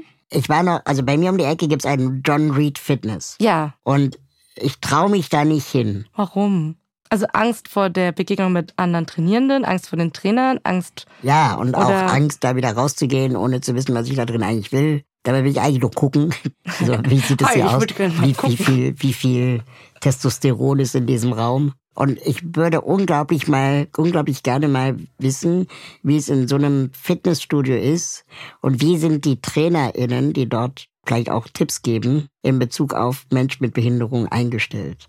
Ein Freund von mir, Mhm. der studiert an, äh, ähm, also der studiert noch und der geht immer ins Fitnessstudio der Uni. Mhm. Und das ist wohl total geil, weil die auch ihm versuchen äh, ähm, entgegenzukommen und jetzt extra Hilfsmittel irgendwie noch angeschafft haben. Oh, cool. Ähm, aber eben, weil er da an der Uni auch Student ist. Mhm. Das wäre jetzt bei McFit eher nicht der Fall. Glaube ich auch, ja. Ne? Und ich frage mich, wie würde so ein McFit-Trainer, Trainerin auf einen behinderten Körper eigentlich reagieren? Würden die dann sagen, uh, da traue ich mich nicht ran, Mhm. dafür bin ich nicht ausgebildet, da könnte ich, habe ich Angst, was kaputt zu machen? Oder würden die sagen, na ist doch egal, äh, he- hebst als weniger Gewicht? Es ist halt die Frage, ob man in dieser klassischen Trainerausbildung A, B-Lizenz, Mhm. ob man da auch auf behinderte Menschen quasi das Konzept auslegt und das übt, weil ich kann mir aber vorstellen, dass halt so ein Fitness- und Reha-Trainer oder so, was es ja noch als Bezeichnung gibt, Mhm. dass so jemand wahrscheinlich da ein bisschen mehr Auge drauf hat. Also Aber das klingt dann wieder so nach Krankenhaus. ja, wasch- leider, natürlich. Aber, Aber ich, wenn du jetzt zu John Reed und Co. gehst, hast du dann Kontakt zu dem, also grundsätzlich gar nicht, weil oft sind die dann, also gar nicht verurteilend, aber oft überfordert. Mhm. Oder ich krieg dann irgendwelche Anweisungen, wo ich mir denke, ja, aber kann ich halt physisch nicht. Also ich habe das mal gemerkt, wenn ich so einen Kurs mitgemacht habe und zum Beispiel ich kann anatomisch kann ich keine Sit-ups, also dieses aus der liegenden Position aufstehen über die Bauchmuskeln, geht einfach nicht. Geht anatomisch nicht. Hat nichts mit meinen fehlenden Muskulatur zu tun oder ich muss das üben oder wie auch immer, es geht nicht.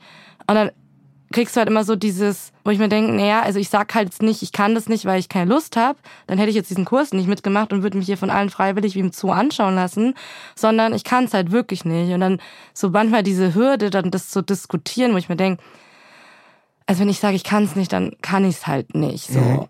Und das, und das hatte ich so oft manchmal, diese Diskussionen dann so, komm, streng dich ein bisschen mehr an, komm, komm. Und ich so, ähm, nein, es geht einfach nicht. Ja. Und ja. genau, ich glaube, das ist der Grund, warum ich da nicht so gerne reingehen will. Aber vielleicht kannst du ja auch mal wieder einen Podcast jemanden finden, der sagt, hey, ich bin Fitnesstrainer, Fitnesstrainerin im Studio. Komm mal vorbei. Wir machen mal einen richtig coolen Safe Space Tag und wir schauen uns einfach mal alles an und ich zeig dir alles. Und ja, also man kann ja auch offen sagen, dass man sagt, hey, ich habe grundsätzlich da keine Ahnung jetzt, weil ich mir, weil ich jetzt wenig mit behinderten Menschen tatsächlich arbeite oder das halt auch meiner Lizenzerprobung nicht der Fall war. Aber ich würde einfach gern mal mit dir das durchgehen oder ja, das fände ich schon cool. Ich Also, kann mir ehrlich gesagt vorstellen, dass auch viele nicht behinderte Menschen sich da nicht reintrauen. Voll. Aus Angst vor zu viel schönen, durchtrainierten Körpern und, und Leistungsanspruch. Ja, wobei, ich glaube, da kommt es auch ein bisschen wieder an, so ein bisschen, welches Fitnessstudio man gibt. Mhm. Also, was ist so der Kontext des Fitnessstudios oder die Werbebotschaft? Gehst du in so ein Unisex-Fitness-Ding? Mhm, oder tatsächlich. gehst du in so ein Women Only?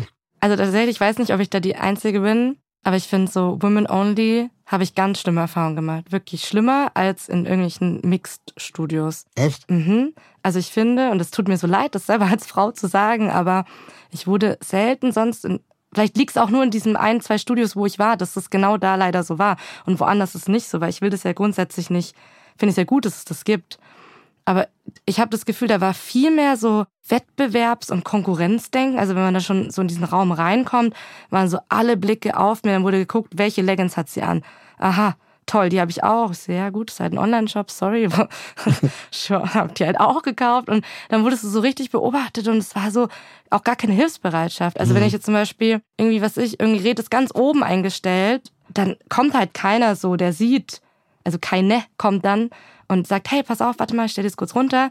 Währenddessen in so einem Mixed-Bereich, wo immer so dieses stereotypische Klischee herrscht, oh mein Gott, ich habe so Angst vor diesen Bodybuildern. Also ich habe noch nie eine schlechte Erfahrung mit jemandem, der diesem Bodybuilder-typischen Aussehen entspricht, gemacht. Im Gegenteil. Weil die sind ja dort, um einfach nur zu trainieren. Die haben ja gar keine Zeit, irgendwie sich jetzt lustig zu machen oder zu quatschen oder Leute dumm anzumachen. Das wäre irgendwie verlorene ja. Trainingszeit. Genau. Ja. Im Gegenteil, die kommen dann gleich her und sagen, ja, warte mal kurz, warte mal, ich mach dir das. Und dann dumm, dumm, dumm, stellen mir das Gerät um. Und ich bin so, oh cool, danke, ja, gerne, viel Spaß. Wenn du was brauchst, sag Bescheid. Und ich bin so, ja, ja, klar, danke. So. Ja. Also so Meister Propper ähnliche Statur, ja.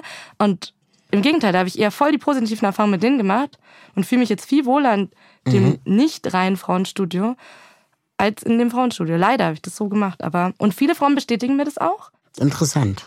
Aber ja, Okay, du hast mich jetzt ermutigt, mal den Schritt zu wagen. wir können aber zusammengehen. Ja, wir müssen halt mal ein barrierefreies. Also Das ist natürlich traurig, weil wenn ich mein eigenes Studio sehe, denke ich mir so, ja, ist nicht so barrierefrei. Gibt's da Treppen? Nee, es gibt schon einen Aufzug, aber ja, das war's halt. Also nur weil es einen Aufzug hat, damit du reinkommst, ist ja das nicht dann deswegen barrierefrei. Zum Gucken reicht's erstmal. Ja, okay.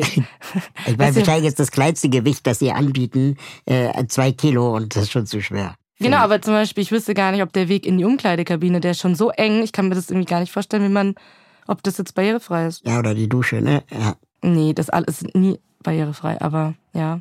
Okay, way to go. Das heißt, wir machen eine Produktlinie. Mhm. Äh, Und du kommst dann in mein eigenes Fitnessstudio, siehst Natürlich. Janina Nagel, dann bilden wir die ganzen FitnesstrainerInnen aus Mhm. für diverse Körper, du? Machen wir ein Online-Coaching quasi. Online-Coaching und dann nehmen wir dafür Geld. Ja, viel Geld. Mit dem Natürlich. Code Raul gibt es günstiger. Äh, der Aufzug kommt langsam an. Okay. Wenn wir jetzt äh, gleich aussteigen, Mhm. wo geht es für dich weiter? Tatsächlich ins Fitnessstudio.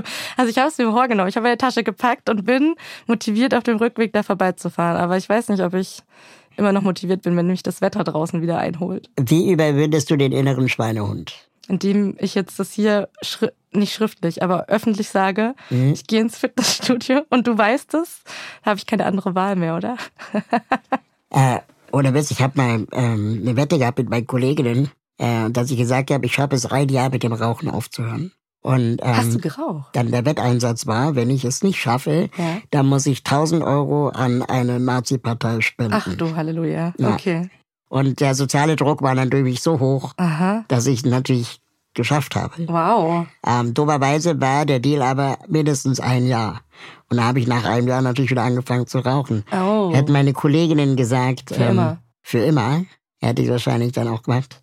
Ich habe jetzt mit dem Rauchen aufgehört. Ja. Aber so der innere Schweinehund mit so einer Wette zu kombinieren, Ich hätte nie gedacht, das ist doch das macht auch richtig Spaß. So eine richtige Negativwette. Ja, ja, das ist Nicht so eine krass. Belohnungswette, Nee, das stimmt. sondern eine richtige Strafwette. Okay, das Konzept habe ich noch nie mit jemandem durchgeführt, aber das, das nehme ich mit.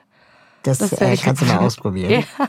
Letzte Frage, die ich all meinen Gästinnen stelle. Mhm. Gibt es eine Organisation, die du für unterstützenswert hältst, ähm, die unsere HörerInnen vielleicht auch verfolgen sollten oder unterstützen können? Ja, tatsächlich ist der Name auch schon mal gefallen in dem Podcast. Ich würde dann an Auf Augenhöhe denken. Also auf Augenhöhe.design heißen die dann. Und ähm, genau, Mode eben für Kleinwüchsige, aber nicht nur für Kleinwüchsige, sondern generell halt mit der Message immer die Modewelt inklusiver zu machen und mehr Sichtbarkeit für behinderte Menschen zu schaffen in der Modeindustrie. Das halte ich für sehr unterstützenswert. Ja, die Simagedic würde ich auch sehr gerne mal hier einladen. Hm, sie hört's bestimmt. Wäre wär schön. Ähm, dann schreiben wir sie auch ansonsten zusätzlich nochmal an. Eine Frage, die mich persönlich noch interessiert. Du gehst jetzt auch ins Podcast-Business rein, beziehungsweise warst ja auch mit dem Podcast äh, stimmt. 1,30 Meter aktiv. Ähm, wie geht's da für dich weiter? Also ich habe halt überlegt, dass es viele Themen gibt, über die ich gerne sprich, spreche, die auch aktivistischer Natur sind, die in Instagram Stories einfach keinen Platz finden, weil es viel zu lang dauern würde und es sich keiner anhört. Und deswegen habe ich einfach so überlegt, hey, dann mache ich halt einfach dazu kurz einen Podcast und berichte über das Thema. Und anscheinend kann ich auch reden, weil ich habe es letztes Mal geschafft, alleine eine Folge mit 40 Minuten aufzunehmen. Erstaunlich finde ich das. Und wie heißt der Podcast? Nagelhaft. Nagelhaft. Wegen fabelhaft, nagelhaft. Ja, die sind gerne auch für Entnahmenswünsche bin ich da offen, weil ich finde, habe ich da nicht final festgelegt, aber ich wollte unbedingt was hochladen, weil da genau finde ich halt besser, wenn man so gewisse Themen platzieren kann. Liebe Janina, das war mir eine große Freude, dass du dir in meinem Aufzug zu Gast warst. Ja, lass uns das unbedingt wiederholen. Ich komme gerne mal bei dir vorbei. Oh ja. Für die Selbsteinladung. Na, ist sehr gut. Ich wollte dich einladen. Ich habe in der ersten Folge gesagt, dass ich vorhabe, dich einzuladen. Ja, das habe ich sogar gehört, aber Uh. ähm, ja, trotzdem selbst einladen ist gar nicht, Doch, doch. nicht so meine Ich Art. hätte mich nämlich nicht getraut, dich zu fragen, siehst du? Das machen wir sehr gerne. Mhm. Und ähm, ich danke dir, dass du da warst. Danke, dass ich Und da ich sein hoffe, wir durfte. sehen uns bald wieder, am besten noch im Sommer. Ja, das freue ich mich drauf. Danke. Gern. Danke fürs Mitfahren. Wenn ihr mögt und euch diese Folge Spaß gemacht hat, bewertet diese Folge bei Apple Podcast, Spotify oder wo auch immer ihr zuhört. Alle Links zur Folge sowie die Menschen, die mich bei diesem Podcast unterstützen, findet ihr in den Show Notes. Schaut da gerne mal rein. Wenn ihr meine Arbeit unterstützen möchtet, würde ich mich freuen, euch bei Steady zu begrüßen. Mit einer Steady-Mitgliedschaft bekommt ihr exklusive Updates von mir und die Gelegenheit, mich zweimal im Jahr persönlich zu treffen. Im Aufzug ist eine Produktion von Schönlein Media. Ich freue mich auf das nächste Mal hier im Aufzug.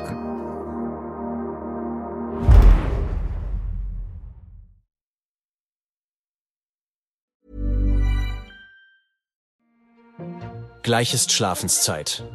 Doch bevor du in die Welt der Träume abtauchst, gönn dir eine kleine Portion Wissen. Mit Wissen Daily lernst du jeden Abend etwas dazu. Wissen Daily, täglich neu in deiner Podcast-App.